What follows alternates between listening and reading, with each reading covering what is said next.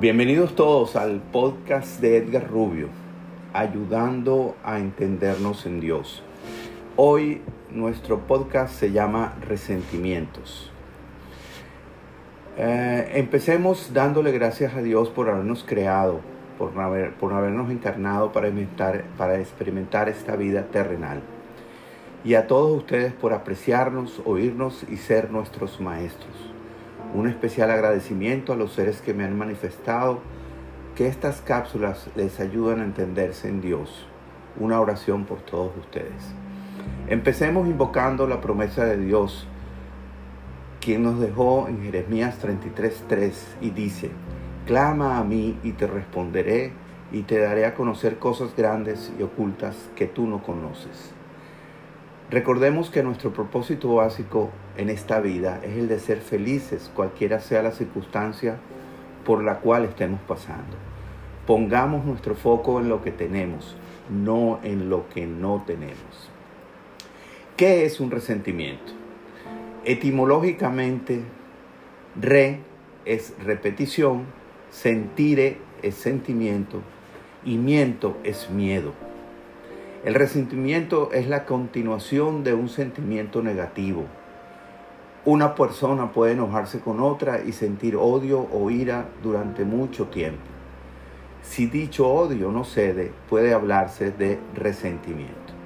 La única forma de que el resentimiento se vaya es a través del perdón o de la aceptación de las situaciones. Primero que todo, tenemos que adquirir conciencia de que nos causa muchos efectos nocivos. Primero, hay un peso muerto. Tenemos que concientizar que el resentimiento es un peso inútil que hace que caminemos lento. Entre más resentimiento, más carga, más pesada se vuelve la vida. Tenemos que aprender a viajar ligeros. Un segundo efecto es que nos crea una barrera para poder ver la luz que hay en las personas que nos han causado esos sentimientos, para poder ver los milagros que suceden en nuestras vidas todos los días.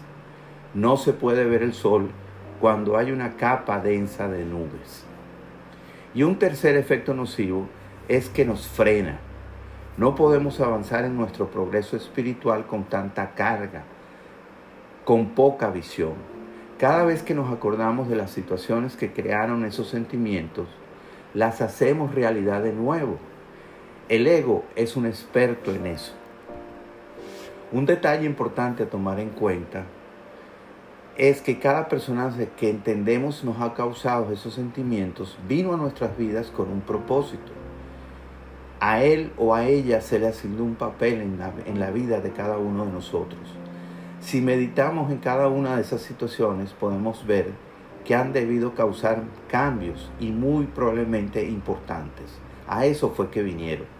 Pero si continuamos con ese resentimiento, no los dejamos ir, mantenemos un apego con ellos. ¿Cómo podemos iniciar la sanción? Lo primero es identificar con quienes hemos tenido esos problemas. Tenemos entonces que cronológicamente identificar los personajes que nos han causado dolor o molestias. Es en ese momento que podemos dimensionar el inútil peso muerto que cargamos encima. Hay que revivir el evento o eventos y tenemos que hacer una lista lo más completa posible.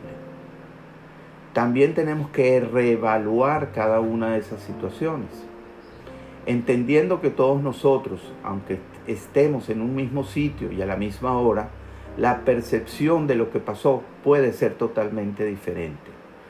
Prueba de ello son las declaraciones de los testigos de los crímenes. Cada uno de los testigos tiene una versión diferente. Los detectives lo que hacen es sacar los puntos de coincidencia. ¿Cómo podemos iniciar la sanación realmente? La única forma de dejar atrás ese lastre es a través del perdón. Suena fácil y es fácil, sí y solo si entendemos que no podemos hacerlo con nuestras propias fuerzas.